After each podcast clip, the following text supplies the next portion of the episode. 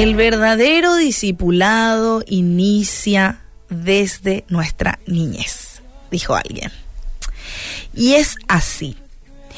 Una de las cosas más importantes que siempre tenemos que tener en cuenta, aquellos padres, quienes somos padres, eh, y tenemos hijos, es que debemos enseñar la fe a nuestros hijos y transmitir esa fe a nuestros hijos, pero debe ser una fe que ellos decidan también de manera personal. Porque vivimos en una sociedad que asume que cuando los niños crecen se deshacen de las creencias y de los valores que, que, ellos han aprendido quizás en su familia. Pero la Biblia ve las cosas un tanto distintas. El libro de Proverbios dice que los años de la infancia tienen una influencia formativa que puede durar toda la vida. Proverbios 22.6 nos dice, instruye al niño en su camino y aun cuando fuere viejo, no se apartará de él. Y hay una serie de errores que a veces los padres cometemos y creemos. La primera, es un error pensar que nuestro deber como padres únicamente es disciplinar a nuestros hijos, o como padres cristianos, vamos a decirlo. Sin duda, la Biblia establece claramente que, que, cada creyente también debe ser disciplinado porque es algo que nos va formando en el error. Caemos, somos disciplinados, somos corregidos en amor y eso puede cambiar. Eh, pero disciplinar a nuestros hijos no es solamente suficiente, es necesario, pero no es suficiente. También otro error que por ahí vemos es que la creencia que solo necesitamos nosotros como padres de proveerles de un buen ambiente cristiano a nuestros hijos. Y eso está muy bien. Pero como digo, no solamente es bueno, ni es, solamente suficiente. Los podemos llevar a la escuela dominical, a la iglesia, los educamos en escuelas cristianas y eso está súper bien.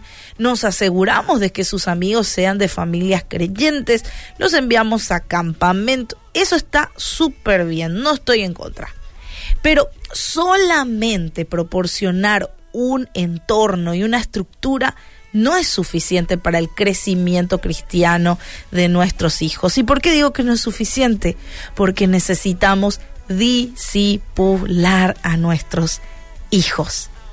Ted Tripp lo expresó de esta manera en un excelente libro que tiene, que se llama Pastoreando el corazón de sus hijos. Y dice, el discipulado es el proceso en que sus hijos abrazan las cosas de Dios como propios, como su propia fe viviente.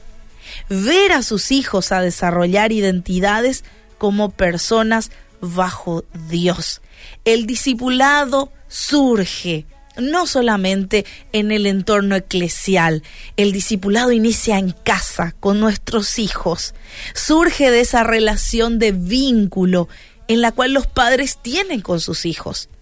Y esto lo vemos a lo largo del libro de Proverbios, que fue escrito en forma de consejo de un padre a un hijo.